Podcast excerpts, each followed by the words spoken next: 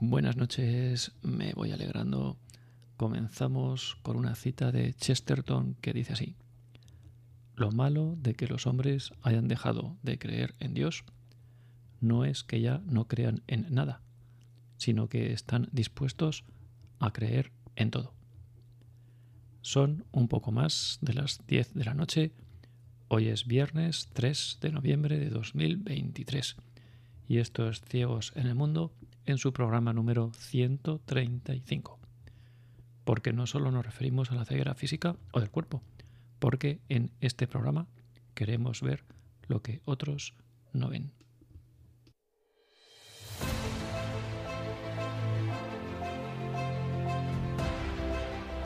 Ciegos en el mundo. Porque todos, de uno u otro modo, estamos algo ciegos en el paso por este mundo. Desde este programa queremos aportar un poco de luz o al menos algunas ideas para ser una farola encendida en medio de la oscuridad. Dirigido por Arturo Fernández.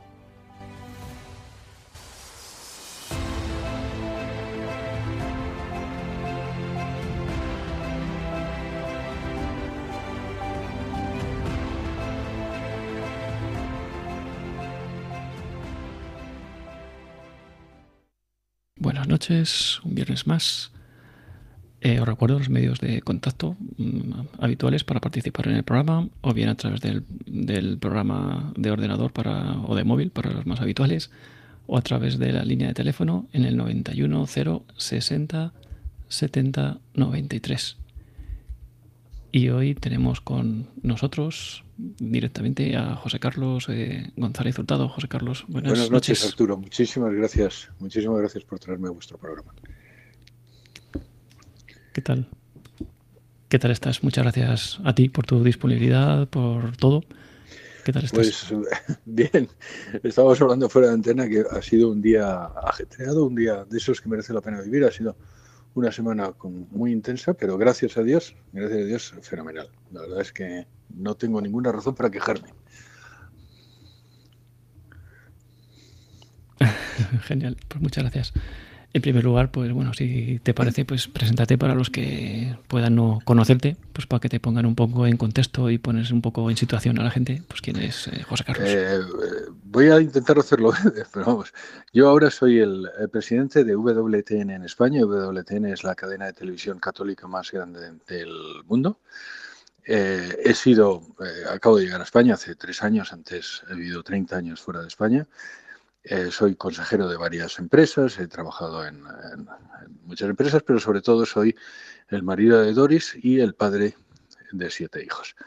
Y, y para, para, para, lo que te pueda servir, Arturo.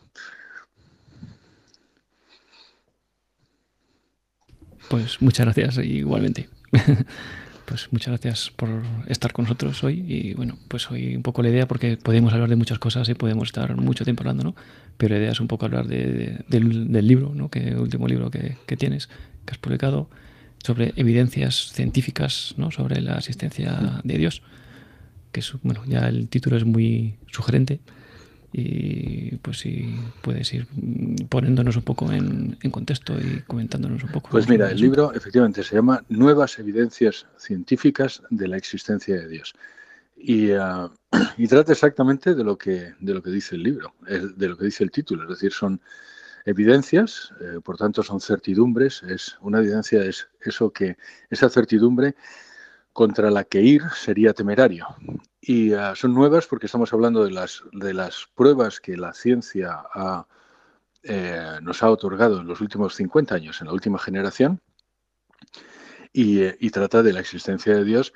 Y es que, eh, Arturo, lo cierto es que la ciencia, en, en, la ciencia, todas las ciencias, pero vamos, las que yo menciono en el libro, es la cosmología, la física, la química, la biología y las matemáticas, nos han dado pruebas en los últimos decenios de la necesidad de existencia de eso que llamamos Dios, es decir, un ser creador, omnisciente, eh, que no es material y además está fuera del tiempo.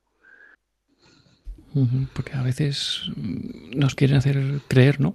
como que la ciencia y la religión pues eh, van separadas, ¿no? Y cuanto uno más científico es, pues es menos religioso y al revés, ¿no? Como que la ciencia no solo no nos habla de Dios, sino que, que si profundizamos en la parte más científica, como que vamos profundizando en la negación de Dios. Entonces esto como... Eso es exactamente así. Es uno de los mitos que yo creo que como casi todos los mitos, Arturo, son interesados. Si tú lo piensas, casi todas esas mentiras que se han convertido en, mito, eh, y puedes pensar en, varios, siempre hay alguien que está interesado en, expandir esa mentira. El mito de que la ciencia y Dios están enfrentados es exactamente eso, un mito y por tanto una mentira. No solo no están enfrentados, sino exactamente como tú has dicho, eh, no pueden estarlo. O sea, si tú lo piensas, eh, la ciencia observa, o sea, se trata del estudio de la naturaleza. La naturaleza ha sido creada por Dios. Necesariamente Dios ha dejado en la naturaleza, en su creación, eh, las miguitas de pan, los trocitos, los rastros, si quieres la firma, como yo firmo el libro, como tú firmas el programa, como al principio del programa dice, dirigido por Arturo Fernández, como es natural, dejamos nuestra impronta en todo aquello que hacemos. Y así lo ha hecho Dios con la naturaleza. Entonces, cuando observamos la naturaleza, estamos observando la obra de Dios y, por tanto, necesariamente llegamos a Dios. Pero es que además hay otra cosa que me gusta decir porque para deshacer cualquier equívoco, porque esto es, si quieres, opinable, pero lo que voy a decir ahora no lo es. Eh, y es un dato que, que incluyo en el libro. En los últimos años, en los últimos 100 años de premios Nobel, hay un estudio que cito en el libro que mira lo que han creído esos, esas personas que han sido nominados, que han sido laureados con el premio Nobel. Y los premios Nobel de física y de química de los últimos 100 años, menos del 10% se llaman a sí mismos ateos. Es decir, el 90% son gente que es religiosa o teísta. Sin embargo, eh, de los premios de literatura, de los premios Nobel de literatura, más del 30% se llama a sí mismo ateos. Es decir, que hay tres veces más gente de premios Nobel de literatura que de ciencias. Lo que suelo decir es que ser ateo es de letras, no es de ciencias.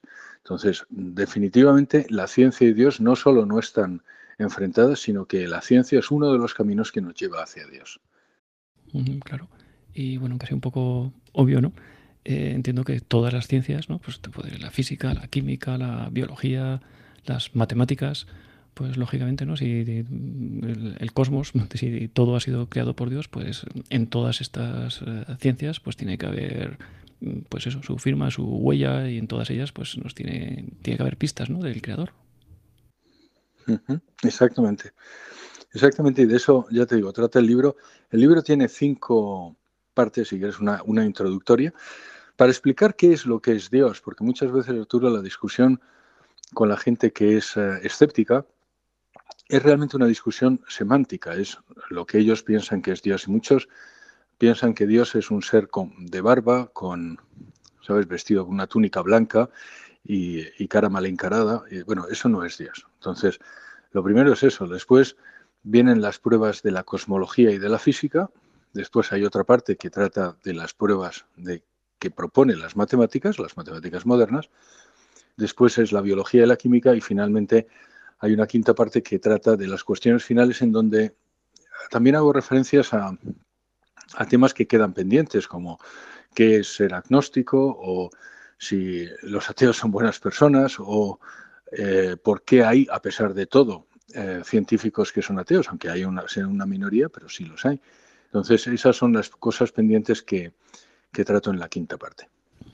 Claro, y por, bueno, por dar alguna pincelada, ¿no? Algún temas un poco más concretos, por ejemplo, pues del típico, ¿no? Del Big Bang, de, estas cosas que, que nos dicen, ¿no? Que eh, la forma de querer ponerle a todo pues una explicación alejada de Dios y no lo quieren explicar de con muchos dándole muchas vueltas, ¿no? Que procedemos de un Bang, de una explosión, de, y que luego pues de ahí fue surgiendo todo, ¿no?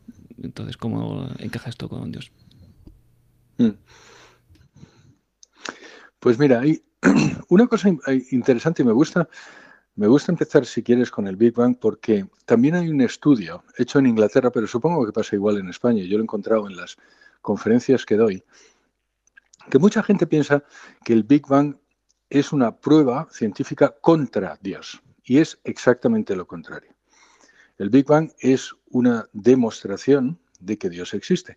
Y lo voy a explicar muy sencillamente. Solo existen dos posibilidades. O bien el universo es eterno, y por tanto no tiene principio, o bien el universo no es eterno y tiene principio. Si el universo es eterno, eso no tiene un problema para los que son ateos, porque no te pone en la necesidad de una creación. Pero si el universo no lo es, eso sí pone un problema, sí supone un problema para las personas que son ateas. Y es que se sabe, ahora Arturo, que el universo no es eterno, pero se sabe con toda certitud. El universo empezó hace 13.700 millones de años, que es lo que llamamos el Big Bang, quizá mal llamado, pero es un nombre que además le puso un científico ateo intentando reírse de esa teoría en aquel momento, pero ahora está fuera de toda duda. El Big Bang forma parte de lo que llamamos el modelo cosmológico estándar y está absolutamente aceptado, tan aceptado como la teoría de la relatividad de Einstein o como cualquier otra teoría eh, que tenemos completamente asumida. Pero el Big Bang lo que dice, Arturo, es que toda la materia, toda la materia del universo se creó en un momento. Pero no solo la materia, sino el tiempo. Y esto es difícil de entender eh, pues para la mente humana. Pero el tiempo es una magnitud física, como puede ser la energía, como puede ser como cualquier otra magnitud física. Y por tanto, también fue creado en ese momento. ¿Quiere esto decir que eso supone para la persona que es descreída, para la persona que es escéptica, le pone en una situación muy incómoda? Porque, claro, si toda la materia fue creada en un solo momento, ¿quién es el que creó esa materia? Porque si hay un principio, se necesita un principiador. Porque como todos sabemos, cuando algo ha sido causado, se necesita una causa. Y eso es lo que nosotros llamamos Dios. Y si lo piensas, el Big Bang nos da bastantes eh, informaciones de cómo es ese Dios. Nos dice que no es material, porque todo lo material fue creado en aquel momento. Nos dice que no es temporal, porque el tiempo fue creado en aquel momento. También nos dice que es un ser inteligente, porque lo lógico hubiera sido que de aquel Big Bang no hubiera, hubiera colapsado inmediatamente y no, y no estaríamos ni tú ni yo aquí. Pero el hecho de que estemos tú y yo aquí y que haya vida en este planeta y que haya un universo que no ha sido colapsado en contra de todo lo que era esperable, nos hace saber también que es un Dios, eso que llamamos Dios, que se preocupa del universo. Entonces ya sabemos que no es temporal, no es material, es inteligente y se preocupa por su creación. Bueno, pues eso es lo que nosotros llamamos Dios. Y eso es lo que demuestra el Big Bang. Y bueno, haciendo un poco de eh, abogado del diablo, eh, pero bueno, pues a lo mejor pues sucedió eso como puede haber sucedido cualquier otra cosa y a lo largo de todos estos años pues la sucesión de hechos que han ido ocurriendo pues para que se haya creado una galaxia, otra o, no se haya creado o lo que sea, pues puede haber sido circunstancial, ¿no? Casualmente pues eh, ha dado la casualidad que se ha creado el, el mundo que conocemos, pero puede haber sido de cualquier otra forma. Pues tienes razón, podría haber sido así. Y ahora vamos a calcular cuáles son las posibilidades de que eso haya sido así. Porque, vale, podría haber sido así. Eh, eso es como si me toca a mí la lotería, dices, oye, pues nos ha tocado la lotería, mira qué suerte hemos tenido porque se han repartido 10.000 números y te ha tocado el número de la lotería. Pero, Arturo, ¿cuántos números se han repartido? Pues mira, se ha calculado. de hecho, no se ha calculado, pero se han calculado algunos de los parámetros que han tenido que ser posibles para que tú y yo estemos aquí. Hay más de 200 parámetros que han estado perfectamente afinados y que si cualquiera de ellos hubiera cambiado, ni tú ni yo estaríamos aquí, ni el universo sería como es. Te voy a poner dos ejemplos, simplemente dos de los, insisto, más de 200 y que sepamos ahora probablemente serán muchos más. Pero la primera, pues mira, la, constante cosmológica, la constante cosmológica es la que es, una de las constantes que hace que el universo sea como es. Bueno, pues la, la constante cosmológica está afinada a 120 dígitos. ¿Qué quiere decir esto? Que tú pones un 0, luego pones 120 ceros y luego pones 138. Bien, Pues si cualquiera de esos ceros no existiera, en lugar de 120 fueran 119 o 121, o el 1 fuera un 2 o el 3 fuera un 4, es decir, si fuera, si fuera cualquier otro número, ni tú ni yo estaríamos aquí, ni el universo sería como es. Eh, para decirlo claramente, ningún físico piensa que la constante cosmológica es por casualidad. Es de una afinación tan extrema que realmente alguien la ha tenido que pensar para que esto suceda como sucede.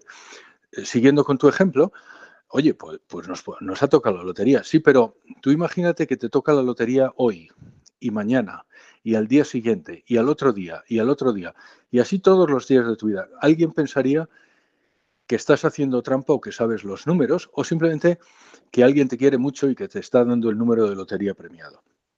Bueno, pues eso es lo que nos ha pasado.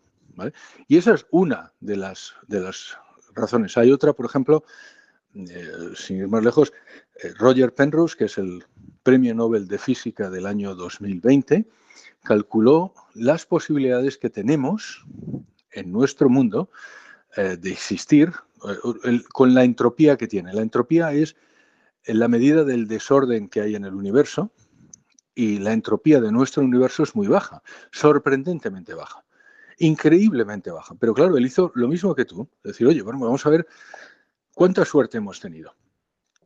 ¿Qué posibilidades tenemos? ¿Qué posibilidades de todos los universos posibles tiene este universo de tener esa entropía? Esa entropía que nos permite que el universo exista y que tú existas y que yo exista. Y que todos aquellos que nos oyen existan. Bueno, pues él lo calculó y es una entre 10 al factorial de 10 al factorial de 123.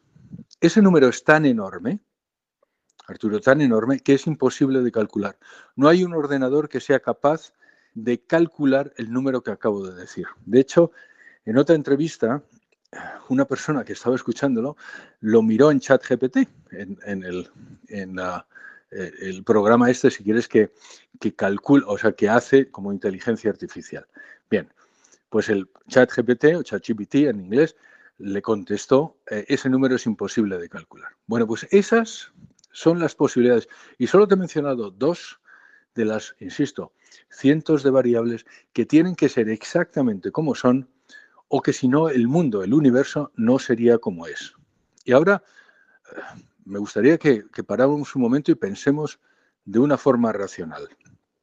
Si nos ha tocado la lotería todas las veces y vamos a decirlo al revés, si a tu vecino le tocara la lotería todas las veces, no sería lógico, y tú pensarías que el señor está haciendo trampa, vuelvo a decirlo. ¿Por qué no llegamos a esa misma conclusión cuando sabemos que lo completamente irracional es que exista un universo que haya cobijado la vida? Lo absolutamente sorprendente es el orden que tiene el universo. Decía eso Einstein. Dice, no podemos esperar, no deberíamos esperar el orden que tiene el universo. Y sin embargo lo tiene. Y esa es una de las razones que le llevaba a Einstein a creer también en Dios. Entonces, dentro de esta entropía, ¿no? dentro de todo este mm, caos ¿no? que podía haberse dado de cualquier manera posible, entre todos estos mm, miles de millones más ¿no? de posibilidades, y ha sucedido la que conocemos nosotros. ¿no? Entonces, esto eso no sé, sería una hipótesis, es algo, puede haber otras alternativas, puede haber sido, puede haberse, podemos haber llegado a la situación en la que estamos de otra forma o, eh, o esto es, mm, claro, tiene pinta ¿no? de que más que una hipótesis es una teoría que tiene visor de, de ser cierta, porque, porque no es más comúnmente aceptada, ¿no? Porque eh, pues los científicos y no científicos o algunos, ¿no? Pues no, enseñan esto tanto? Pues mira, es una muy buena pregunta, pero realmente hay varias. La, primero te voy a contestar la primera. Esto que te acabo de decir es eh, universalmente sabido en física, es decir, no es yo, José Carlos, que te lo esté contando, o Roger Penrose, que este es este premio Nobel, que lo escribió y se hizo tres libros. No, no, esto toda la persona que, que haya estudiado cosmología física lo puede saber. Es verdad que la ciencia está muy compartimentada, si quieres. Una de las cosas que yo intento hacer en el libro es precisamente eh, hablar de la ciencia en transversal, como se dice ahora, porque hablo de las matemáticas y hablo de la física y hablo de la biología y de la química y normalmente un químico sabe mucho de química, pero no sabe de nada más. Decía un premio Nobel austríaco que el científico es el que sabe cada vez más de menos hasta que al final sabe de todo de nada.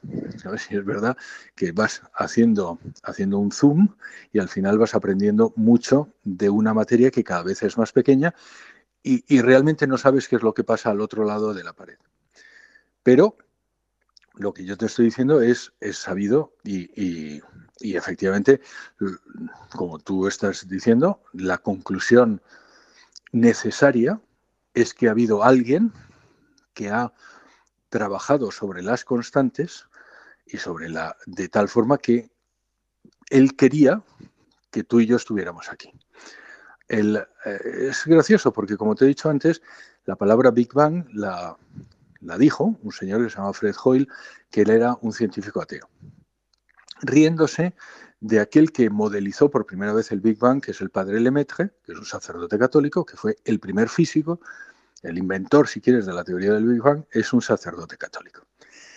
Entonces este señor, que era un inglés, se reía del padre Fred Hoyle, haciéndole, diciéndole que, el Big Bang era, pues nada, una, una, una chuminada teísta. Eso antes de que se demostrara que está completamente, que es completamente cierto. Pero haciendo un fast forward, Después resulta que el, señor Fred Hoyle se convirtió y se convirtió en teísta y, llegó a la conclusión de que Dios existía. Y, esa frase que he dicho antes es realmente de Fred Hoyle. Él dice, nadie que estudie la física puede llegar a otra conclusión que hay un ser infinitamente inteligente que ha estado meddling, dice él en inglés, o sea, trabajando o, o sí, sí, trabajando sobre las constantes para conseguir el resultado que ha tenido. Es decir, cuando tú estudias la naturaleza, te das cuenta de que el orden de la naturaleza es algo que ha sido pensado. No se puede llegar a ello por casualidad. Lo que yo simplemente he hecho es poner unas probabilidades a eso. Exactamente como tú me has dicho, decir, oye, ¿cuánta suerte hemos tenido? ¿Hemos tenido la suerte del que tira una moneda y cara o cruz y tiene un 50%, o hemos tenido muchísima más suerte. Y lo que yo insisto y digo en el libro, y no solo yo, sino insisto Roger Penrose y otros muchos, eh, es que hemos tenido infinita suerte. Y ahora la segunda pregunta es, bueno, y entonces, ¿por qué hay científicos eh, que son todavía ateos? Lo primero que hay que decir es que, como he dicho al principio, la mayoría de los científicos no son ateos. Y cuanto más científico, menos ateo eres. Cuanto más de ciencia experimental y ciencia eh, eh, fundamental, eres menos ateo. Porque científico, realmente, si lo piensas, Arturo, eh, prácticamente se considera todo el mundo. El señor que ha estudiado políticas dice que ha estudiado ciencias políticas y, bueno, no sé yo quién le desdiga, pero el que ha estudiado derecho es la ciencia del derecho, y el que ha estudiado económicas, ciencias económicas. Pero si estamos hablando de las ciencias, digamos, duras, de la física, de las matemáticas, de la, de la química, de la biología, bueno, pues eso es cuanto más ciencia, más Dios. Pero aún así podrías decirme, bueno, ya, pero hay una minoría que sigue siendo atea. Y la respuesta es, es compleja. Eh, primero, probablemente no tengo toda la respuesta porque cada, cada persona es, es distinta y ellos sabrán por qué son, son ateos y por qué son impermeables a la evidencia. Lamentablemente el ser humano es muchas veces impermeable a la evidencia. Eh, una de las razones que suele pasar es la soberbia. Entonces, eh, y, además lo menciono en el libro, al final ya te digo, cuando, cuando, menciones, cuando digo razones por las que los científicos pueden no ser ateos, la primera es la soberbia, otra es el miedo, otra es razones psicológicas y la cuarta, digo mea culpa, que es, bueno, pues a lo mejor los que somos teístas o religiosos no hemos sido el ejemplo que deberíamos ser. Pero lo pongo en cuarto lugar porque yo creo que es probablemente la menos de las, de las razones, porque la primera es la soberbia. Hay, hay científicos que, que cito directamente que dicen, yo es que no quiero creer en Dios. Yo no quiero que haya un universo que necesite a Dios. Yo quiero un universo en el que no haya Dios. ¿Y por qué dicen eso? Yo hasta ahí cito la cita del, individuo que es, en este caso además creo que no era un científico, es un filósofo ateo, pero vamos, decía eso. ¿Y por qué dice eso? Pues lo que yo pienso es, pues porque él quiere ser como Dios. Y yo entiendo que si no eres Dios y tienes la dignidad de cosa creada, que yo creo es una dignidad magnífica, pero claro, no es la dignidad de Dios. Entonces, el hecho de que exista Dios, pues eh, te deja a ti eh, no siéndolo. Y es, si quieres, lo que nosotros los católicos llamamos el pecado del diablo, es la soberbia. Es yo quiero ser como Dios. Esa es una razón.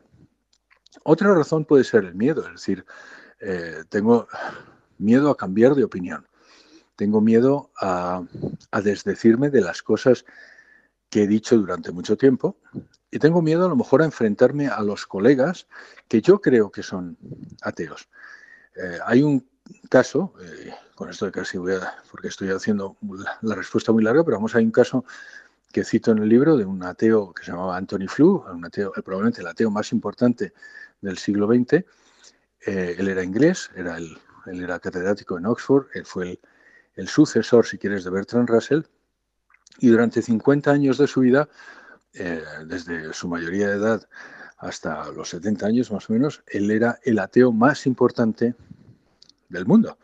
De hecho, era el, libro, los libros de, teoría del ateísmo y si quieres de manuales del ateísmo habían sido escritos por este señor Anthony Flew.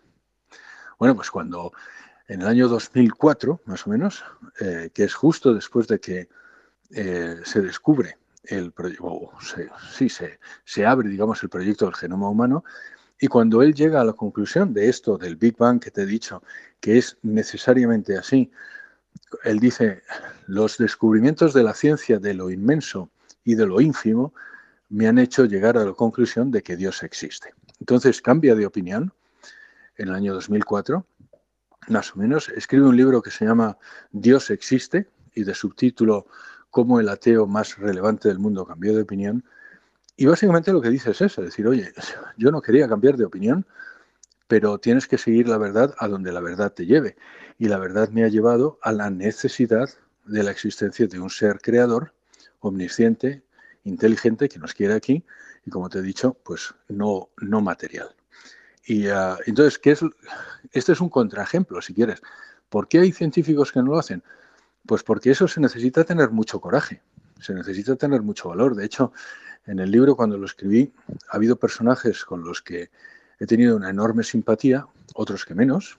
Anthony Flew es uno de los que más, porque yo creo que es un hombre eh, moralmente íntegro, intelectualmente honesto, que es capaz de decir públicamente, me he equivocado y me he equivocado durante 50 años y, eh, y he descubierto que sí, que necesariamente Dios existe y uh, es como si quieres, era el papa del ateísmo, y el papa del ateísmo pues llegó y dijo, pues mira, estoy equivocado, eh, Dios existe.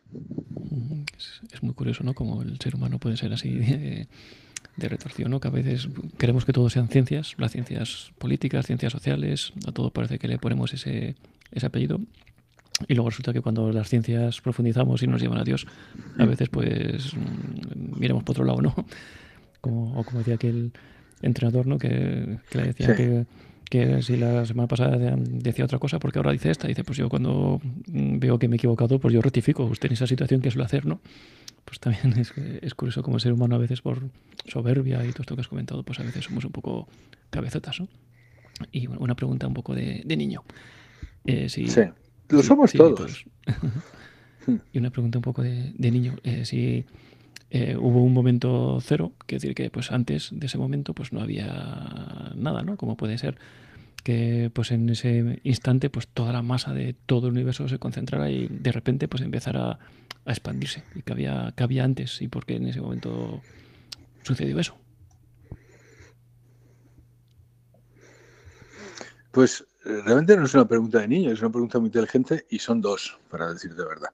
La primera es, sí, efectivamente, en el momento cero, que es lo que se llama la singularidad física, la singularidad es el momento donde ocurre el Big Bang y se llama singularidad porque algunas de las leyes físicas no aplican en ese momento.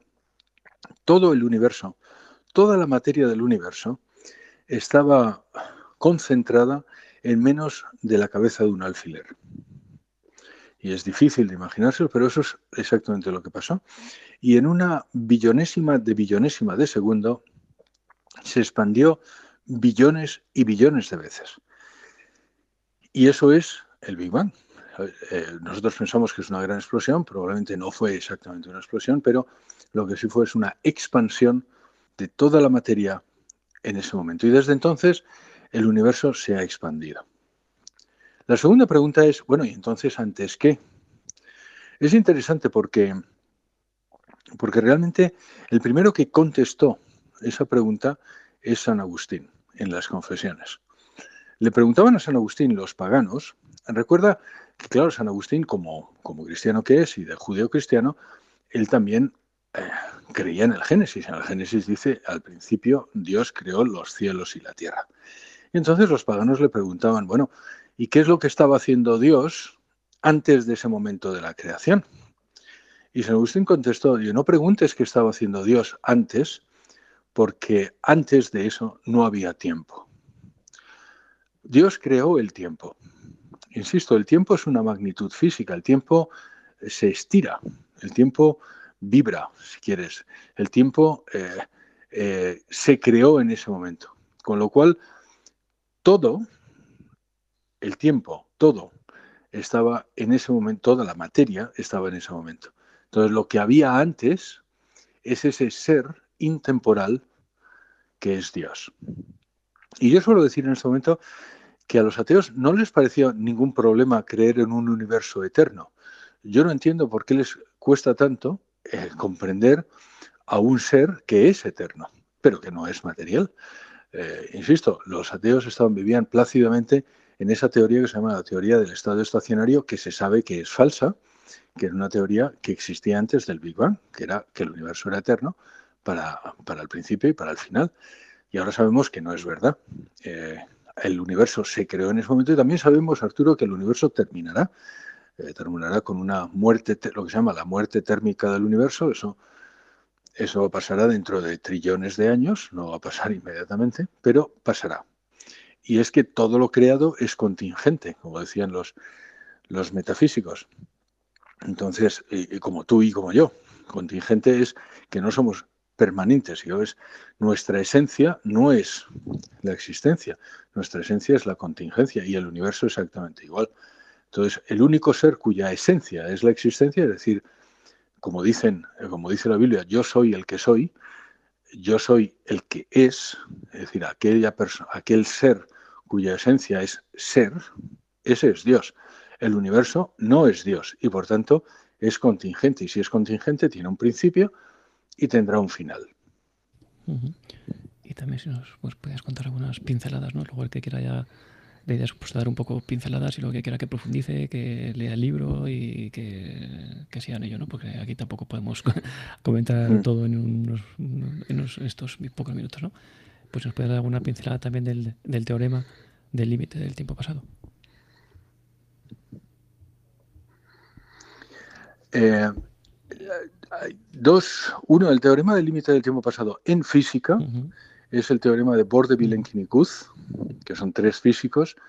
Eh, luego, el límite del tiempo pasado en matemáticas es la negación de los infinitos actuales de Hilbert. Pero voy a empezar con el primero, que supongo es el que te refieres. En, en Borde-Vilen-Kinikuth son tres físicos de este siglo, de hecho el teorema del límite del tiempo pasado es del año 2012, así lo digo de memoria, pero básicamente lo que ellos demuestran también desde un punto de vista teórico es que el, Big Bang es necesario desde un punto de vista teórico. Básicamente lo que acabo diciendo es, mira, en cualquier universo, cualquier universo o multiverso, donde la constante de Hubble-Lemaitre sea positiva, es decir, que tenga una expansión, como pasa con el nuestro, necesariamente tiene que haber habido un principio. Es decir, que necesariamente no es infinito hacia atrás, que es lo mismo que dice la negación de los infinitos actuales de Hilbert en matemáticas, puesto que si el universo fuera infinito para atrás, el universo sería un infinito actual y Hilbert demuestra que eso es imposible. Entonces, desde un punto de vista teórico, lo que viene a demostrar es lo que sabemos incluso desde un punto de vista experimental, y es que el Big Bang existió. Y sabemos desde el punto de vista experimental porque No solo que el padre Lemaitre hizo sus cálculos, sino que desde entonces se han lanzado varias sondas, varios satélites. El satélite Relict 1 lo mandaron a la Unión Soviética intentando desdecirlo y se sabe que es falso. Y, volvieron con, datos que, que, el Big Bang era cierto. El satélite COBE lo lanzaron los americanos después. Estoy hablando de los años 90 del siglo pasado. El, el director del programa COBE fue premio Nobel en el año 2006. Es un señor que se llama George Smoot, que terminó diciendo todo aquello que sabemos del Big Bang es prácticamente lo que podemos saberlo desde el libro del Génesis. Y luego el, último satélite es el WMAP, el Wilkinson Map, cuyo, que ha terminado en el año 2010-2013 eh, de mandar eh, datos y que también corrobora que el universo eh, tiene una, edad de 13.751 millones de años, más menos un 1%, y se sabe que la radiación cósmica de fondo es también isotrópica, es decir, que se puede mirar en, todos lados y, comprueba eh, y, si quieres, prueba todo aquello que sabíamos del Big Bang. Entonces el Big Bang lo sabemos de una forma, eh, si quieres, lo hemos comprobado, pero el teorema del límite del tiempo basado es la comprobación teórica de aquello. Hay otros teoremas que se llaman los de Hawking-Penrose, que son los teoremas de, la, eh, si quieres, del Big Bang también, donde demuestran que eh, ha tenido que haber ese momento de, principio. Es, es, gracioso que Hawking, que luego fue eh, un reconocido ateo, fuera eh, uno de los que escribió eh, los teoremas de, del Big vamos, demostrando también la necesidad teórica del Big Bang. Pero esto fue anterior a los de Bordeville y Booth, que tú me estás diciendo que son pues hace menos de 10 años o 10 años, una cosa así. Genial. Y otra pregunta de niño que se me está ocurriendo ahora. Eh, me acuerdo cuando iba al colegio, eh, bueno, que se, me acuerdo de una clase especialmente, ¿no? Que salimos un poco traumatizados, porque el profesor, además me acuerdo que fue el profesor de religión, casualmente, que nos eh, contó que esto de la manzana Adán y Eva, eh, bueno, más que manzana, lo de Adán y Eva, pues que bueno, que estaba por ahí eh, Darwin, los guisantes y todo esto, ¿no? Entonces, pues por un lado están los mm, que estaban por un lado los evolucionistas, los que dicen que venimos del mono y demás, y por otro lado, pues los creacionistas, y además pues no son compatibles entre sí. Entonces, esto como que nos cuentes un poco cómo encaja mm. esto. Bueno, pues mira, de eso también trata el libro. Aparte de la biología hay una parte que trata de la evolución. Y, el mito que tenemos es que la teoría de la evolución también contradice la religión cristiana o los religiosos o Dios. Y eso no es así. Y una vez más, también conviene decirlo desde el principio, no es así. Pero hay que poner unas par de matices. Primero, la teoría de la evolución tiene muchas teorías de la evolución, de las que trato en el libro. De hecho, hay un capítulo que se llama La evolución de la teoría de la evolución, porque ha evolucionado. Entonces, la teoría de la evolución del señor Darwin no es la que, si quiere, se sostiene ahora, como, puede, como no es, es necesariamente lógico, porque no hay más que pensar, por ejemplo, que cuando Darwin escribe eh, sobre las especies, él en aquel momento no se sabía nada de genética. ¿Sabes? Cuando eh, la genética es otra ciencia que viene después del libro de Darwin, que por cierto la genética también la funda un sacerdote católico que se llama George Mendel. Georg Mendel. Bueno, pues Mendel, los descubrimientos de genética de Mendel vienen posteriormente y vienen a desdecir muchas de las cosas que decían Darwin. No necesariamente la teoría de la evolución como la entendemos ahora, pero sí mucho de cómo la entendía él. Entonces, luego sale la teoría de la evolución sintética, cuyo padre es otro hombre que también es religioso, que se llama Dobzhansky, un hombre que era cristiano ortodoxo y, eh, aúna, si quieres, la genética con eh, la evolución. Y después ha habido mm, subsiguientes eh, cambios. Entonces, lo primero que hay que decir, mira, la teoría de evolución como se entiende ahora no está enfrentada con la religión. Para también demostrar esto, y decirlo claramente, probablemente el, el biólogo más importante de nuestra generación es un señor que se llama Francis Collins, él es el padre del proyecto Genoma Humano. Eh, y eh, bueno, pues empezó el proyecto siendo ateo. A mitad del proyecto se convirtió en teísta, es decir, llegó a la conclusión de que Dios existía. Eh, antes de finalizar el proyecto se convirtió en cristiano, se bautizó y ahora es parte del Consejo Asesor Científico del Papa. Y este hombre está a favor de la teoría de la evolución. Ahora también hago una distinción entre evolucionismo y teoría de la evolución. Evolucionismo es, si quieres, un tumor que le ha salido a la teoría de la evolución, que es de gente materialista que está utilizando la teoría de la evolución en favor de una ideología que no es lo que dice la teoría de la evolución. Eh, y en estos pues, está el famoso Dawkins y algún otro que, no es científico, pero que lo utiliza en ese sentido. El, el, evolucionismo es a la evolución si quieres, lo que el mecanicismo es a la física, que pasó en el siglo XIX. El mecanicismo, que ya no, nos acordamos, pero no más que una burda eh, utilización de la física, pensando que todo eh, lo creado era mecánico, es decir, tenía una, una forma y una, una, si quieres, un entendimiento mecánico. Eso que ahora resulta completamente absurdo, hubo mucha gente que era inteligente que lo siguió y que era también una teoría atea. Bueno, pues el evolucionismo es eso. ¿vale? Entonces el evolucionismo eh, también piensa que el ser humano no tiene mayor dignidad que cualquier otro ser. Vamos a decirlo de otra forma. Eh, el evolucionismo, como es ateo, y esto también es importante decirlo, eh, pues piensa que, que tú y que yo somos producto del azar. Y si somos producto del azar, tú y yo, entonces, si lo piensas, pues no tenemos mucha dignidad, no tenemos, cuando digo mucha dignidad, no tenemos tampoco muchos más derechos que cualquier otra cosa que ha sido llevada en este momento por hacer, de tal forma que hay un, por ejemplo, un filósofo evolucionista, se llama Peter Singer, que dice que el ser humano no tiene más derechos que un animal porque los procesos mentales son más sofisticados, pero somos como una cucaracha con procesos mentales más sofisticados. Y él Incluso va más allá y pone ese ejemplo de que en las favelas eh, brasileñas, cuando había ratones o ratas comiéndose a los niños, porque eso pasaba, y salió las noticias y dice, bueno, esperemos un momento, porque aquí hay un conflicto de derechos. Está por un lado el derecho de la rata y por otro lado está el derecho del niño. Y tenemos que decidir cuál es el derecho más importante. Claro, para él, el niño no era más que una rata más evolucionada, pero Mm, sin más derechos. Y eso es importante decirlo porque a eso es a lo que lleva el ateísmo. No todos los ateos piensan así, pero no piensan así porque no llevan su pensamiento hasta la última consecuencia.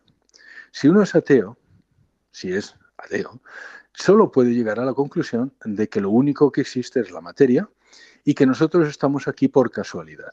Y si estamos por casualidad, eh, tiene dos consecuencias. En primer lugar, pues tu vida se convierte en, algo muy triste, porque al fin y al cabo, pues oye, simplemente ha sido la bola de la ruleta que ha caído en el número correcto y por eso estoy aquí, pero no tengo, no tengo mayor dignidad. Nosotros sabemos, yo sé que soy hijo de Dios y eso es algo que a mí, pues, pues me produce mucha satisfacción y me da mucha alegría y además muchas ganas de vivir y, y me da mucho sentido a la vida. Pero si, si yo no creyera eso, pues si yo creyera que soy producto del mero azar, pues naturalmente ninguna de esas cosas eh, sería buena, con lo cual mi vida tiene muchísimo menos sentido. Pero es que la segunda conclusión es que si soy producto del mero azar, insisto, no tengo más eh, derechos que cualquier otro ser animal que ha sido llevado a este momento también por producto del azar, con lo cual el ser humano no tiene especial dignidad. Y de eso también hablo en el libro, porque me he encontrado que mucha gente, eh, mira, el otro día en un programa de televisión hablando con alguien me decía, no, pero es que las guerras han sido por religión. absolutamente no. Los mayores crímenes de toda la historia de la humanidad han sido cometidos por gentes ateas. Eh, pero por si acaso hay alguna duda, he tenido la, no sé, el, el empeño de sacar una lista de los guerras y los desmanes cometidos por eh, personas que tienen ideología atea y siguiendo esa ideología atea solo en el último siglo y medio, es decir, en el siglo XX y lo que tenemos del XXI. Bueno, pues es aproximadamente un 10.000, un 100.000% Solo eso es un 100.000% más que todas las muertes que hayan ocasionado todas las guerras de religión en todo momento en todo el mundo. Con lo cual, la ideología atea, pero es natural, es lógico, cuando la ideología atea considera que el ser humano no tiene especial dignidad, pues eh, lógicamente, consecuentemente con esa ideología, acabar con un ser humano no tiene tampoco especial problema, que es lo que vimos en el siglo XX. y, lamentablemente todavía lo vemos en el siglo XXI, que hay eh, las ideologías que están basadas en, la fe atea, eh, pues, pues no consideran al hombre particularmente mm, sujeto de derechos.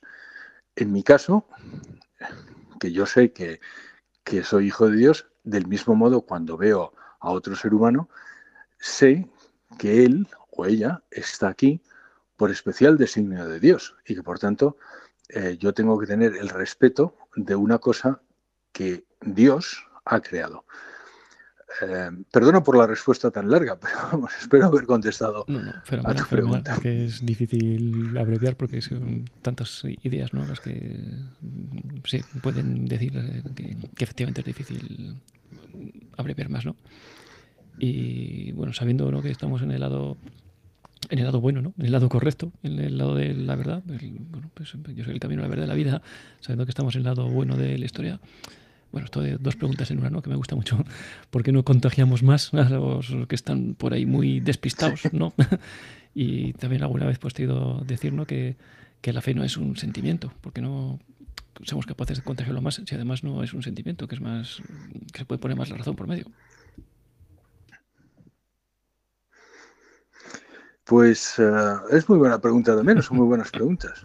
Eh, y hay muchas razones. Pasa como Pasa como con por qué los cada, cada uno sabrá. Yo, Arturo, te voy a decir, no sé si para que pueda ayudar a, los que nos están escuchando, un par de razones. La primera es la pusilanimidad. También en el, en el libro hablo, hay un capítulo que lo llamo pusilánimes. Y pusilánimes son, somos, somos todos en algún momento.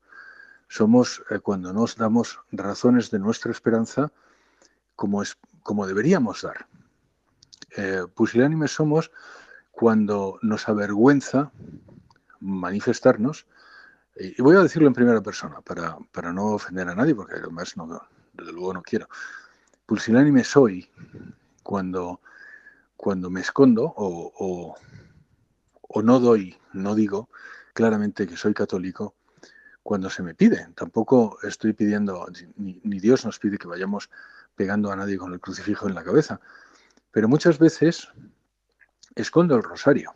Muchas veces, eh, y esto por ejemplo, te voy a decir ejemplos de cosas que yo ya no hago porque he decidido no hacerlas, pero cuando yo como con mi familia, cuando almuerzo o ceno con mi familia, bendigo la mesa, bendecimos la mesa. Y, ah, muchas veces cuando estamos en los restaurantes o estábamos, pues no lo hacíamos. Y ahora hemos decidido desde hace ya muchos años que eso no es así que, ¿sabes? No nos vamos a avergonzar de, ello. Entonces, la primera razón es eso, y hay que acordarse de que nuestro Señor nos dijo que si tú te avergüenzas de mí, yo me avergonzaré de ti en ese último momento. Entonces, esa es una advertencia muy seria para todos nosotros. Insisto, no se trata de, darle la, paliza a, a, todo el mundo sin que nos lo pida, pero muchas veces por hacer eso, la gente se acerca y te pregunta, y eso me ha pasado a mí. No es mentira. Eso, quiero decir, no es una intelequia, eso me ha pasado a mí. Por acercarme a una iglesia y estar y acercarme y rezar delante del Santísimo, pues gente que era turista se ha acercado y me ha preguntado. Y ese es ese momento donde puedes dar, puedes explicar lo que es la fe y puedes acercar a gente a fe. Entonces, la primera razón, pues mira, porque somos fusilánimes. La otra razón hay que acordarse de que cuando nos juzguen, en, el juicio final, cuando nos juzguen, eh, sí, cuando muramos, y eso, eso nos va a pasar a todos, nos van a juzgar de aquellas cosas que hemos hecho, y siempre lo tenemos muy presentes porque eh, estamos muy conscientes de las cosas malas que hemos hecho, yo al menos. hay muchas, muchas cosas malas que he hecho. Pero también nos van a juzgar de las cosas buenas que no hemos hecho. Y yo, a mí me da mucho miedo esto, Arturo, a mí me da, bueno, miedo no sé si es la palabra, pero mucho respeto, sabes, que alguien en el juicio final se acerque y diga, yo, yo, estoy en el purgatorio o yo estoy penando porque tú no me diste esa palabra que yo estaba esperando en ese momento, esa palabra que me hubiera acercado. Entonces, eh, yo también tengo mucho respeto de las cosas buenas que no hago. Y esa es otra, otra de las razones. La tercera, pues porque no estamos preparados. Una de las razones por las que he escrito este libro es para darle a todo el mundo argumentos fáciles, porque el libro está escrito, el libro es un libro científico y es un libro riguroso, pero está escrito para todo el mundo. Está escrito para científicos y para no científicos. Está escrito para jóvenes. Mi madre de 92 años lo entiende y mi hijo de Diego de 11 también. Está escrito para absolutamente todo. Está pensado, insisto, para dar esos argumentos, para conocer los argumentos, para que en esas conversaciones podamos contestar y hacer a la gente pensar. Porque hoy eh, las razones de nuestra esperanza en muchas ocasiones se tienen que dar con el lenguaje científico, porque es el que llega al hombre de nuestro tiempo. En otro, en otro, en otro tiempo, las razones filosóficas que a mí me llegan. O sea, si alguien me habla de las cinco vías de Santo Tomás o del argumento ontológico de San Anselmo, yo lo entiendo y además eh, a mí me convencen. Pero lamentablemente a mucha de la gente de, nuestra, de nuestro mundo, de nuestra época, de nuestro siglo, son argumentos que les son muy difíciles de entender porque además también están hablados muchas veces en lenguaje filosófico metafísico que les es muy incomprensible, pero están más cercanos a los argumentos de la ciencia.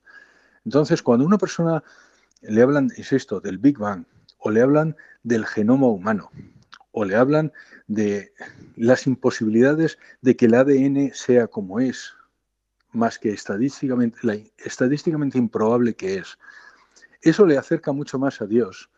Cuando le hablas del afinamiento del universo, cuando le hablas de las constantes universales, cosas que ellos han estudiado necesariamente, eh, incluso en el colegio, y les acerca más a Dios y son, son razones por las que vas a atraer mucho más a la gente hacia Dios. Por eso, la otra razón es que no estamos preparados, que no estamos...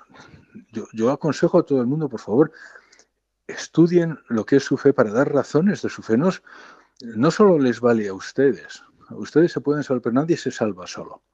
Entonces, siempre hay un vecino, siempre hay un cuñado, siempre hay un, amigo. Y este libro lo, lo, bueno que tiene es que es muy fácil de, leer y muy fácil de consultar. Es un libro fenomenal para apologética, porque eh, también tiene muchas citas, que además me ha costado mucho elegir para cada capítulo, citas de científicos eh, cristianos, científicos teístas, que en cada, en cada ocasión eh, es la cita, yo diría que perfecta para ese, ese capítulo. Entonces son, son fáciles de retener y fáciles de, explicar. Entonces esa si quieres es otra razón.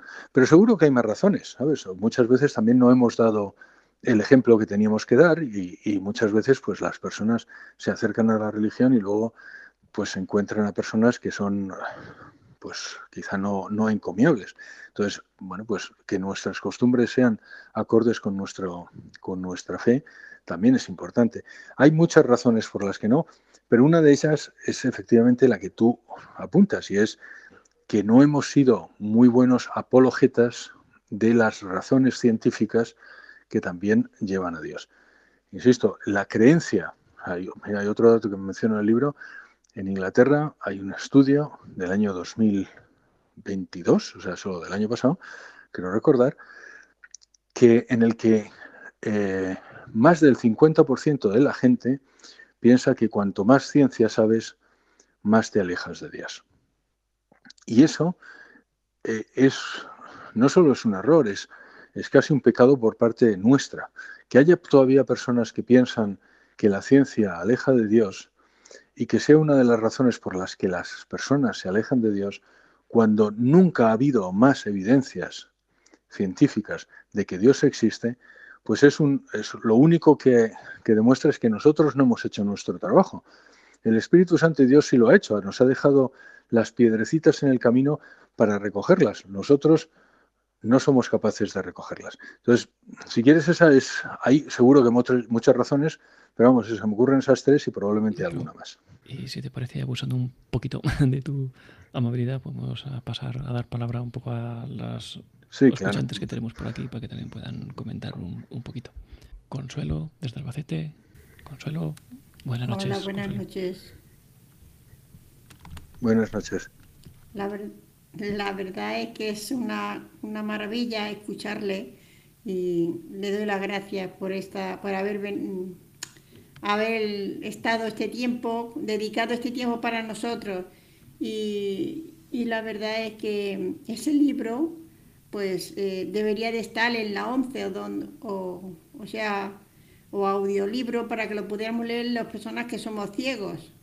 Y sí es verdad que, tenemos que, que dejarnos llevar más por el Espíritu Santo, porque a veces nosotros no dejamos que el perfume de Dios se imparta, se esparta cuando vamos a misa o cuando estamos en una reunión o cuando estamos en cualquier sitio. No por vergüenza, sino pienso que a veces por no ah, dejarnos llevar por, el Espíritu Santo, por Cristo, eh, y, no por vergüenza, porque a veces eh, pienso yo humildemente que hay muchas maneras de poder expandir la palabra, con nuestra forma de ser. Y a mí, pues la verdad me preocupa muchísimo los que nos decimos católicos que a veces pues somos como velas que no, no, lucimos mucho y eso sí que me preocupa en, la iglesia, en mis hermanos y, con quien yo me relaciono y, y hablo. Y la verdad es que me gusta mucho lo que usted ha dicho. Gracias. Que Dios lo bendiga. Muchísimas gracias, Consuelo. Eh, le voy a dar una buena noticia, porque, porque preparándome esta, esta, esta entrevista con Arturo, le he preguntado al mi editor y sé que va a sacarlo en audiolibro. No sé cuándo, la verdad, pero sé que está previsto hacerlo el libro en audiolibro. Eh, lo que además tengo el contacto de, Arturo. Lo que voy a hacer es eh, cuando y además no en no estoy hablando dentro de tres meses, estoy hablando de pronto. Mm, qué bien, qué bien. Eh, lo que puedo hacer es, Arturo, decírtelo cuando lo sea, para, para que, bueno, pues de, la forma que sea, lo, lo, digas. Te lo iba a preguntar luego, pero aprovechando, nos puedes contar también dónde se puede comprar, un poco cómo se puede conseguir el libro. Sí. Vamos a ver, el libro está ahora en todas no debe estar en todas las librerías de España, pero vamos, se puede comprar en el corte inglés, se puede comprar en la casa del libro, se puede comprar en Amazon por internet, se puede comprar en, versión ebook, en, en, versión electrónica también en Amazon.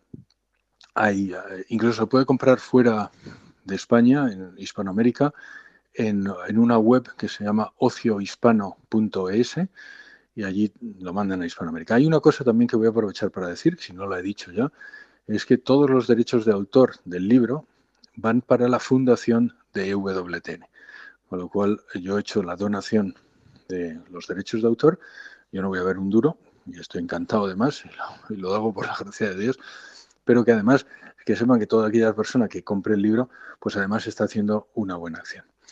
Eh, pero bueno, quería contestar, Consuelo, a la segunda parte de la, pregunta y efectivamente yo creo que, sí, que en muchas, muchas ocasiones no damos nosotros razones de nuestra esperanza, como decía San Pedro en, San Pedro, en la primera carta de San Pedro, nos dice dar razones de vuestra esperanza y dice darlo con humildad, eh, pero también con valentía. Y, y yo creo que muchas veces nos falta la humildad o a veces nos falta la valentía y a veces simplemente nos falta dar razones de nuestra esperanza. Pero, pero como dice Carmen, y además tiene razón, si nosotros, nosotros somos una vela y si no lucimos, no sirve para nada. Pero no lo dice tampoco Consuelo, dice solo, no lo dice solo Consuelo, lo dice nuestro Señor.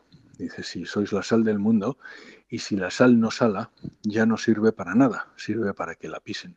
Y son palabras muy duras y hay que acordarse que si ya no somos la luz del mundo y si no somos la sal de la tierra, entonces no servimos para nada.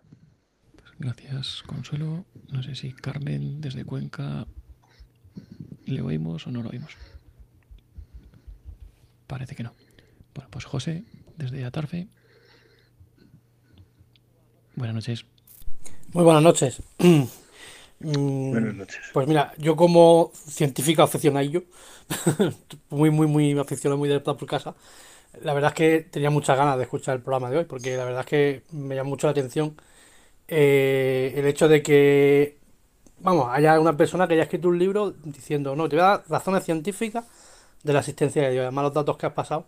Yo, mm, la rama que más me llama la atención de la ciencia es la, biología y en, concreto lo que es el genoma, eh, porque por la enfermedad que tengo, pues he investigado bastante, lo que, bueno, bastante, lo que dentro de mis posibilidades, claro. Y era llegar a la conclusión que tú mismo has dicho hace un ratito, o sea, que es que es imposible que el ADN sea fruto de la casualidad, es imposible que esa estructura de doble hélice eh, se haya creado porque se han juntado cuatro átomos durante millones de años y se han perfeccionado ellos solos y han conseguido hacer una réplica que se junta con otro cromosoma, con otro par y genera un brazo, una pierna, un ojo, un pelo, lo que, lo que genere. Entonces, nada más que con el hecho científico de estudiar el genoma humano, yo creo que es que mm, puedes callar en la boca más de un ateo. Y en plazo, porque si es bueno este libro, que estoy seguro que es y lo voy a comprar de hecho, eh, eh, bueno, prácticamente cuando termine de hablar contigo lo voy a, lo por Amazon. Eh, te emplazo a que, como es este libro y está bien explicado y como lo ha explicado, a que, que por qué la fe cristiana o, la fe católica. o sea, te, creemos en Dios, ya, ya está demostrado. Con este libro está demostrado que Dios existe. Ahora, ¿por qué la fe católica? No? Que también es bueno tener argumentos apologéticos, como tú has dicho, pues para, para evangelizar, que al final es para lo que tenemos que hacer. Y darte las gracias, sobre todo. muchísimas gracias, José. Eh, te voy a contestar y voy, a intentar ser breve, pero la verdad es que has tocado muchas cosas. La primera, hay una que no he mencionado, pero tú lo has mencionado, es el ADN. Voy a decirlo para la gente que no lo sabe, tú, tú lo sabes, pero la gente que no lo sabe, eh, el ADN em, básicamente sirve para pasar información. Entonces, lo que se descubrió eh, con la doble hélice, lo que estaba hablando José, es que eh, hay unas bases nitrogenadas que, son 4%, son la ACGT, y que esas bases nitrogenadas se juntan unas con otras creando lo que se llama par de bases. Esos pares de bases tienen que ser exactamente así, porque si no esa información no pasa. Entonces recuerden, hay cuatro bases nitrogenadas, ACGT, y hay pares de bases. Ahora, ¿cuántos pares de bases hay en cada ADN? Pues mire, en, en el ser humano 3.175.000 en cada célula. Pero hemos descubierto que la célula más pequeña que existe, la más pequeña que existe tiene 300.000 pares de bases. Es una célula que realmente no existe en la naturaleza, es una célula que se ha, si quiere, eh, sintetizado en laboratorio. Entonces, ¿qué posibilidades tiene esa célula de haber tenido el ADN correcto? Pues mire, muy sencillo, cuatro, pues son pares de bases, cuatro, perdón, cuatro mm, bases nitrogenadas elevado a 300.000. Es decir, tenía una posibilidad entre 4 elevado a 300.000 de tener la posibilidad de pasar esa información. Recuerden, ustedes tienen 3 millones, más de 3 millones, sería 4 elevado a 3 millones. Eso es una improbabilidad inmensa. Primera cosa. La segunda cosa que realmente es lo que me preguntaba José es, Vale, esto demuestra que, Dios existe, pero y, que Jesucristo es Dios y que la Iglesia Católica, de hecho, al principio, muchas veces, en la, esto no lo he hecho aquí, pero en algunas presentaciones, cuando, cuando doy presentaciones en, las universidades o me dan a dar conferencias, siempre la primera, la primera eh, imagen que tengo es, nosotros los católicos creemos en tres cosas. Creemos que Dios existe, que Jesucristo es Dios y que la Iglesia Católica es la verdadera. La primera es de lo que trata el libro. La segunda y la tercera no. Ahora bien, como me lo has preguntado, yo te voy a contestar. Sí, hay razones científicas, quizá no evidencias, pero sí muchas razones científicas que vienen a indicar que Jesucristo es Dios y que la Iglesia Católica es la verdadera. Pero eso ya sí que forma parte de la fe. Yo lo que sostengo es que la existencia de Dios no se necesita ni siquiera tener fe para saber que Dios existe. Se necesita saber, se necesita tener fe para creer en la Trinidad, se necesita saber tener fe para creer en la virginidad de la Virgen, se necesita tener fe para creer en la inmortalidad del alma. Pero para que Dios exista no se necesita ni, ni siquiera fe. Pero en lo segundo sí. Pero sin embargo sí tenemos razones científicas. Te voy a dar una que no viene en el libro, pero que sí está ligada a lo que hemos hablado. Recuerdo que lo que decía era el Big Bang es necesario, hay un momento de la creación. Bien, pues la única religión, la única religión que habla de algo así es la religión hebrea. El hinduismo, el sintoísmo, el confucianismo, el taoísmo, el budismo, todos ellos hablan de, muchos hablan del mito del eterno retorno y hablan siempre de un universo eterno. La única religión que habla de un momento de la creación es la religión hebrea y por tanto la cristiana. El judeocristianismo es lo que habla de ese momento de la creación. Y además coincide, el orden de la creación, del Génesis, coincide con lo que de verdad pasó.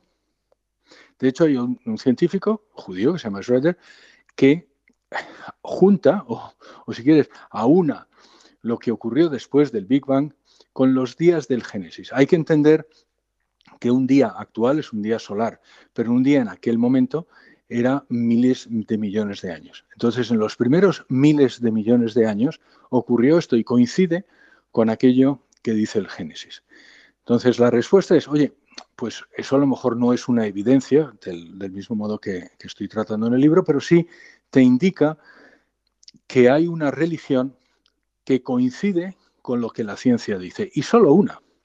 Y después de esa religión, esa religión, los profetas dicen que vendrá el Mesías. Pero Miqueas dice que el Mesías nacerá en Belén.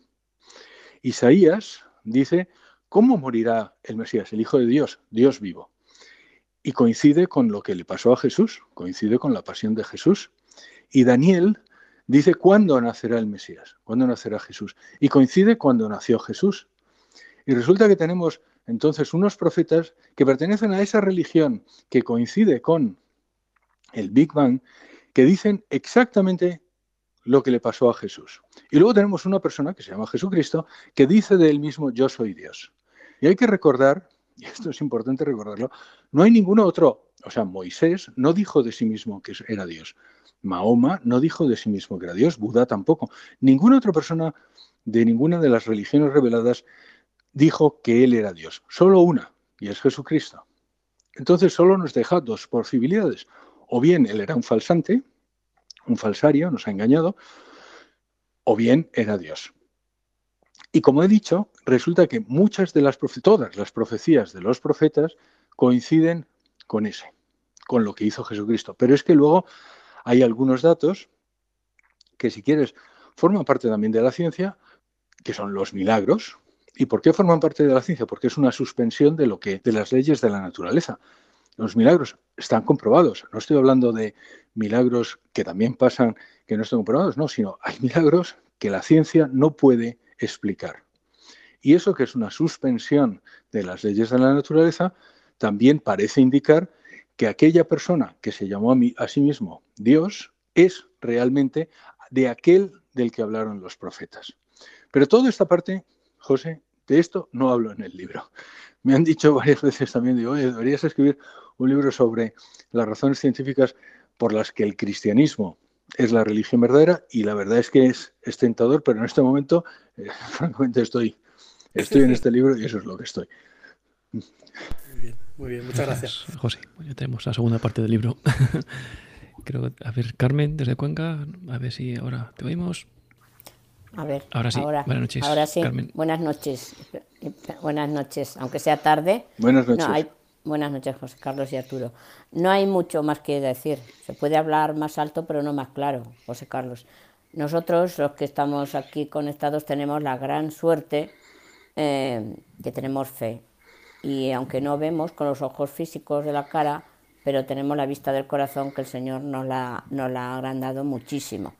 Y para ninguno de nosotros, desde luego, no es necesario eh, todas esas complicaciones que se trae la gente atea, de verdad, porque es que cualquiera de nosotros, José Carlos, cualquiera de nosotros lo vemos en nuestra vida. Yo soy ciega total y estoy cuidando a una hermana sordociega con 88 años. O sea, yo estoy convencida de que eso no lo podría hacer si no fuera porque una fuerza sobrenatural me, me hace, me ayuda y cualquiera de nosotros puede dar ese testimonio. Y los que no quieren verlo, pues por muchas explicaciones que les demos, no lo van a querer ver. En fin, no me alargo. Gracias. Y, y lo pediremos, lo que haremos es, además del audiolibro, lo que haremos eh, Arturo y José y los que estamos conectados es eh, pedir a la ONCE que nos lo graben en el sistema DAISY. Muchas gracias. Gracias, Carmen. Sí, lo pediremos. Muchísimas gracias, Carmen. Me alegra muchísimo que al final se haya podido conectar. Eh, yo le voy a dar las gracias. Le voy a dar las gracias por el testimonio que ha dado. Le voy a dar las gracias por cuidar de esa hermana sordociega. Le doy muchísimas gracias por tener fe. Le doy muchísimas gracias por decirlo aquí. Me doy muchísimas gracias por decírmelo a mí, eh, que no soy ciego, gracias a Dios. Eh, eh, le doy muchísimas gracias por... También les voy a pedir, ya que estamos entre amigos, que recen por mí, que recen por EWTN, que recen, que recen por nuestro país también. Eh, pero también si se acuerdan en sus oraciones en algún momento, pues acuérdense de mí, de mi familia, si no les importa. Y em, que bueno, pues que mucha falta, que mucha falta nos hace a todos. Pero vamos, sobre todo decirle muchísimas gracias eh, muchísimas gracias por su testimonio, no tengo nada más. Gracias, Carmen. Nada, no es necesario, gracias a ti. Y bueno, ya los dos últimos, eh, Juan Lu desde Estepona. Juan Lu, buenas noches. Hola, buenas noches. Buenas noches. Buenas noches, ¿se me escucha? Sí, sí, perfectamente. buenas noches. Adelante, Juan Lu. Buenas noches, Juan. Pues, pues me ha parecido muy interesante la entrevista de esta noche, la verdad que sí estoy un poco aquí como en una nube, ¿no? Un poco así, ¿no? Entonces yo le haría algunas preguntas, pero si están fuera de lugar con decírmelo, pues estamos al otro día, ¿no?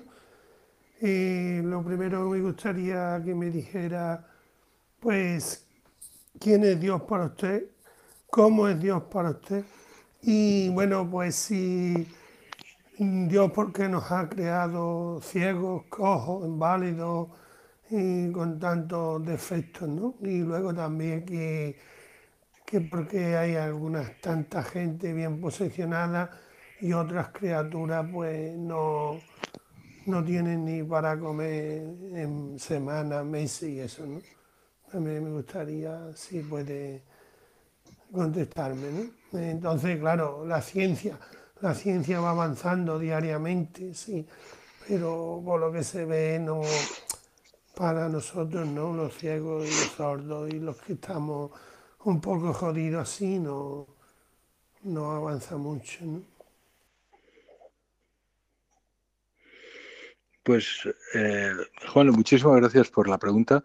Es una de las preguntas más difíciles que se suele contestar. Le voy a Voy a, intentarle contestar y, espero, y, además no dejarme nada eh, de las preguntas que usted ha hecho, porque, porque estoy, seguro que, estoy seguro que muchos los estamos y lo, y lo hemos pensado. Lo primero, eh, le voy a dar una general y es, yo no entiendo a Dios. ¿Qué quiero decir con esto? Que yo no entiendo completamente a Dios. Pero eso es normal. Porque si yo entendiera completamente a Dios, yo sería como Dios. Y yo sé que no soy Dios. Si yo entendiera a Dios, yo no creería en Dios. De hecho, había un escritor inglés que decía eso, Graham Greene, que decía, yo no podría creer en un Dios al que pudiera comprender. Hay otro científico que dice, un universo tan sencillo como haber creado eh, eh, sin Dios no podría ser tampoco comprendido. Entonces, lo primero es hay cosas de Dios que no entendemos. Y eso no nos tiene que desesperar. Eso lo único que dice es que nosotros no somos Dios. No que Dios no existe, sino que nosotros no somos Dios. Ahora, dicho eso, también le voy a decir, eh, mire, eh, hoy, hablando con otra persona, eh, se me ha ocurrido esta, esta imagen. Mire, yo tengo siete hijos y tengo tres hijos que viven todavía conmigo, que son pequeños. Mi hija pequeña tiene, acaba de cumplir nueve años.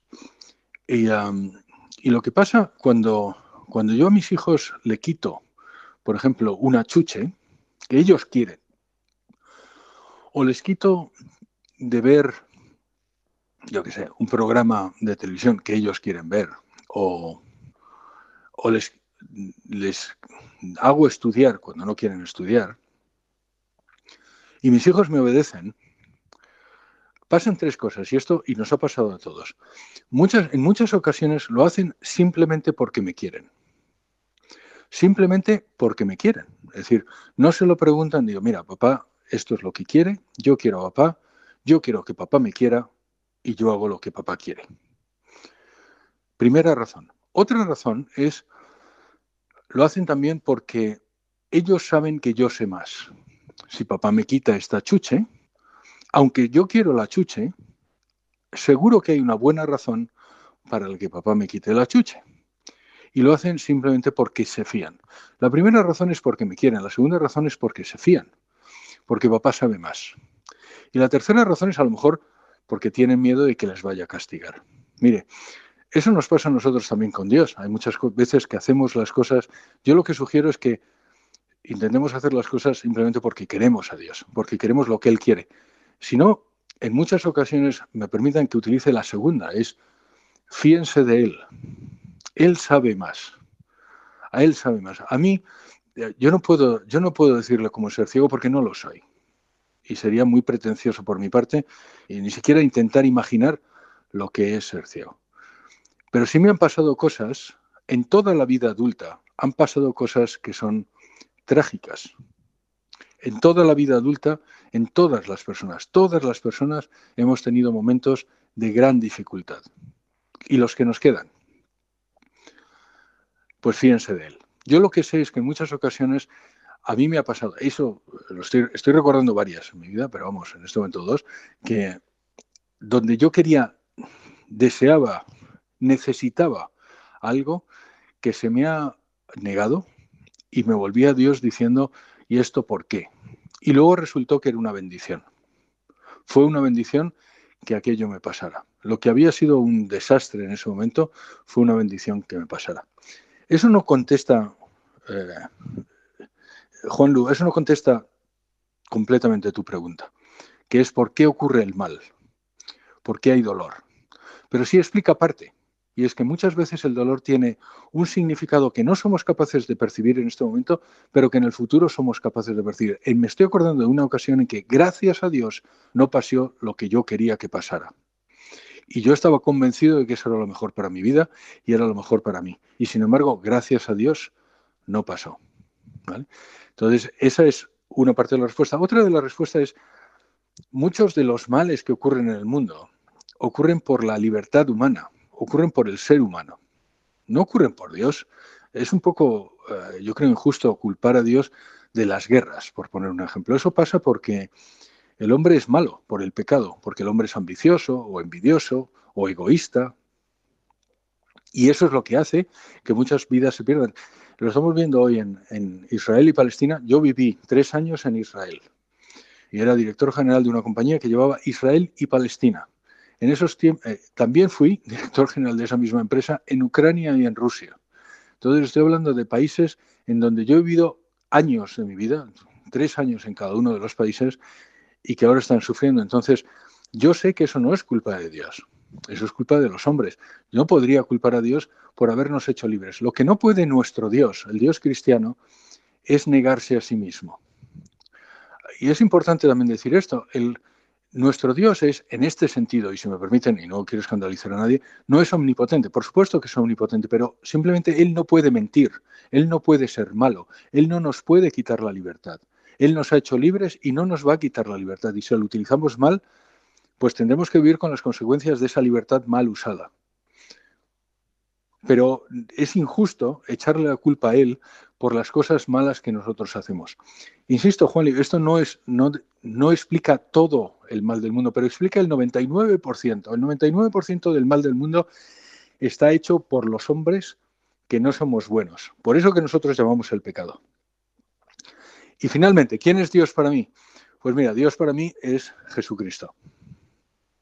Yo llego a la conclusión, no, te voy a contar aquí, y porque además tampoco tiene interés para ti, pero vamos, mi vida, pero yo era un católico normal y corriente y ahora pues digamos que me tomo más en serio mi fe, pues porque una, en algún momento llegué a la conclusión, mira, lo decía esta mañana, una, una frase que, que se me quedó grabada cuando yo vivía en Israel y yo vivía en Israel en la época de la segunda intifada, de la guerra de Irak. Yo me chupé todo eso viviendo en Israel. Y yo me acuerdo que una frase que se me quedó grabada es memento mori, recuerda que te vas a morir. Y recuerda que te vas a morir significa para mí tres cosas. La primera es disfruta de cada momento de la vida porque es un regalo. Ciego o no ciego es un regalo. Cada momento de la vida. Si yo estoy aquí y puedo decir la siguiente palabra, es necesariamente porque Dios deliberadamente quiere que lo haga. Si Dios no quisiera, yo ahora me moriría. Con lo cual, lo primero es dar muchas gracias. Lo segundo es deja un legado. Tú has estado en la vida para dejar, para tocar otras personas, las personas que están más cerca de ti, a tu familia, para que te recuerden y para hacerlas mejores. Y tú tienes que estar aquí y tenemos que estar aquí para hacer mejores a aquellos que nos rodean. Y ese es nuestro objetivo. Y la tercera, acuérdate que te van a juzgar. Y esas son las tres cosas que, yo recuerdo cuando digo memento mori, recuerda que te vas a morir, que es una frase latina clásica, recuerda que te vas a morir. Eso significa dar gracias a Dios y disfruta en cada momento. Segundo, deja un legado. Y tercero, intenta que cuando llegue el momento del juicio, donde la verdad es que voy a quedar muy feo, por lo menos haya hecho algo donde pueda levantar la cabeza a Nuestra Señora y a nuestro Señor y decirle, bueno, pues algo hice bueno.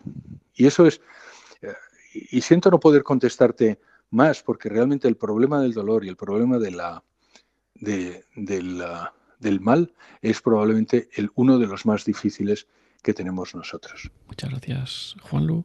Y a la última, Mariluz, desde Toledo.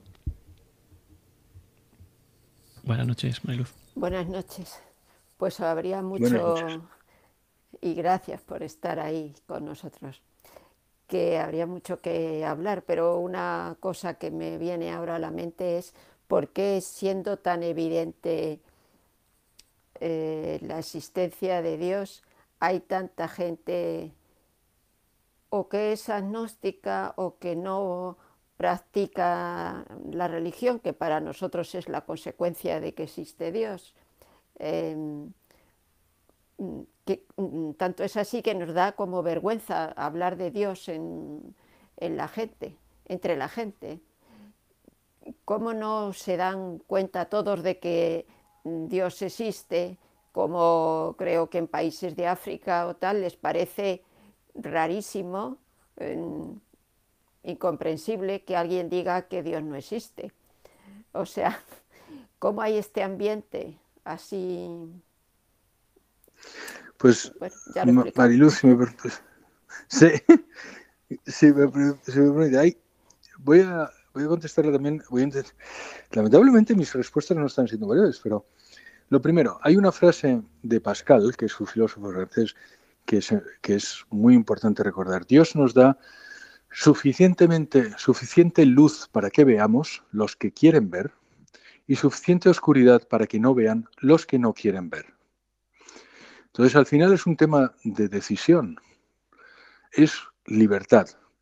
La fe, nosotros muchas veces creemos que la fe es un don de Dios, y es un don de Dios. Pero para Santo Tomás, la fe, y, para nosotros la fe, es una moción del entendimiento. ¿Qué quiere decir eso? Que es, sobre todo, es inteligencia. Luego dice, movida por la voluntad y ayudada con la gracia de Dios. Para que tener fe se necesitan tres cosas. Se necesita entendimiento, inteligencia, se necesita voluntad, es decir, querer, y tercero, se necesita gracia de Dios. Y lo que yo postulo es que muchas veces lo que falta es el querer. Tenemos el entendimiento, tenemos la capacidad para creer. Y desde luego Dios no nos va a negar la gracia para una, una voluntad bien dispuesta. Pero muchas veces lo que ocurre es que no tenemos la voluntad. Entonces la respuesta es, ¿por qué hay mucha gente que no quiere? Porque no quiere. Porque no quiere. Y es una decisión libre y personal. Y usted cree porque quiere. No se engañe, no cree, no quiere usted solo porque, porque Dios le ha dado la, la fe. Por supuesto que sí, por supuesto que también. Pero también porque cree, no se quite usted mérito. ¿Por qué? Porque cuando, si alguien pierde la fe, también la pierde necesariamente y generalmente, yo no soy quien para juzgar, pero generalmente por, por culpa propia, no porque Dios le ha quitado, de pronto le ha desenchufado, sino porque no ha practicado, o porque no ha rezado suficiente, o porque no ha pedido por tener fe. Pidan por tener fe. Hay que pedirlo. Yo las personas que tienen, que no tienen fe, pero que de verdad quieren, quisiera tenerla, y es un consejo también que doy a todo el mundo, es pónganse delante de un santísimo, delante de un sagrario, y pídanselo. Digan, yo no creo que tú eres Dios, pero si lo eres, házmelo saber y verán cómo acabarán teniéndolo, porque Dios no niega esa gracia a toda la voluntad bien dispuesta. Y luego, realmente no hay tanta gente que no crea. Realmente no hay tanta gente. Yo creo que estamos nosotros apocados creyendo que hay mucha más gente que no cree. Mire, hay una, hay una cifra que cito en el libro. Realmente ateos en el mundo, que se definen ateos, hay un 3.8%. En España hay un 8%. Es decir, el 92% de la gente cree que Dios existe o practica una religión eh, constantemente o habitualmente o de vez en cuando. Pero el 92% de las personas no son ateas en España. ¿Qué es lo que nos ocurre? Que nos hemos creído esa mentira que nos ha dicho el 8%. Entonces, por eso yo muchas veces he dicho, yo practico mi religión, insisto, sin, sin ofender a nadie, pero de una forma eh, pública. Por eso estoy con ustedes aquí, porque no tengo ninguna razón para no hacerlo, porque la mayor parte de nosotros, el ser humano es naturalmente teísta, el ser humano naturalmente sabe que Dios existe. Mire, hay un, y, con esto voy a terminar la, respuesta, pero hay un experimento que menciono en el libro que se llaman unos experimentos de conformidad. Los experimentos de conformidad pasaron en el siglo pasado, se inventaron, si quieren, en el siglo pasado, en, los siglos, en el año 70, 80 del siglo pasado. Y, y, lo que decía un profesor que se llamaba Solomon Ash que hizo el siguiente experimento. Cogió a, siete, a ocho alumnos suyos de la universidad y les hizo ver tres rayas, tres rayas cada una de distinta longitud, y la comparaba con una raya de referencia. La, raya de referencia tenía claramente la misma longitud que la primera de las tres rayas. ¿vale? Y entonces les dijo, voy a someteros a un, a un um, estudio visual, lo que también tiene, tiene eh, es providencial teniendo en cuenta con quién hablo. Un estudio visual. Y hay tres rayas, recuerden, tres rayas a la izquierda, una raya de referencia a la derecha, y les dice a los ocho personas, decir por favor en voz alta la raya de la derecha de qué longitud es. Recuerden que era evidente que era la primera. Bien, lo que no sabía el octavo de los alumnos es que los otros siete estaban conchavados con el profesor y que realmente no era un experimento de agudeza visual, sino un experimento psicológico. Entonces, el primero de los alumnos dice, es la segunda. Y la segunda era considerablemente más larga que la raya de referencia. El segundo dijo, la segunda. El tercero, la segunda raya. El cuarto, y todos en voz alta. Cada uno de ellos diciendo en voz alta que lo que veía era que la segunda raya era de la misma longitud que la raya de referencia. De tal forma que cuando llegaron al octavo, que era el, sujeto realmente del estudio, solo el 23% de ellos fue capaz de decir lo que sus ojos veían. Quiere decir que más del 75% de las personas se engañaron a sí mismos o no tuvieron la valentía de decir lo que era evidente. ¿Qué quiere decir esto? Mariluz. Quiere decir que nosotros hacemos lo que vemos, que nos queremos conformar. Conformar quiere decir unir a todos los que vemos alrededor, que no queremos sobresalir, que no queremos sobresaltar, que no queremos llamar la atención, que queremos ser parte del grupo, que somos gregarios. Así es el ser humano. Ahora, lo interesante del estudio viene después, porque el profesor Ash dijo, bueno, pues a uno de los siete les voy a decir, va a decir la verdad. Entonces recuerden el estudio, el primero dice, es la segunda, es la segunda. Y de pronto uno dice, no, veo que es la primera. Bueno, pues del 23% se convirtió en un 80%. De pronto, el 80% de la gente tenía el valor de decir lo que de verdad sus ojos veían.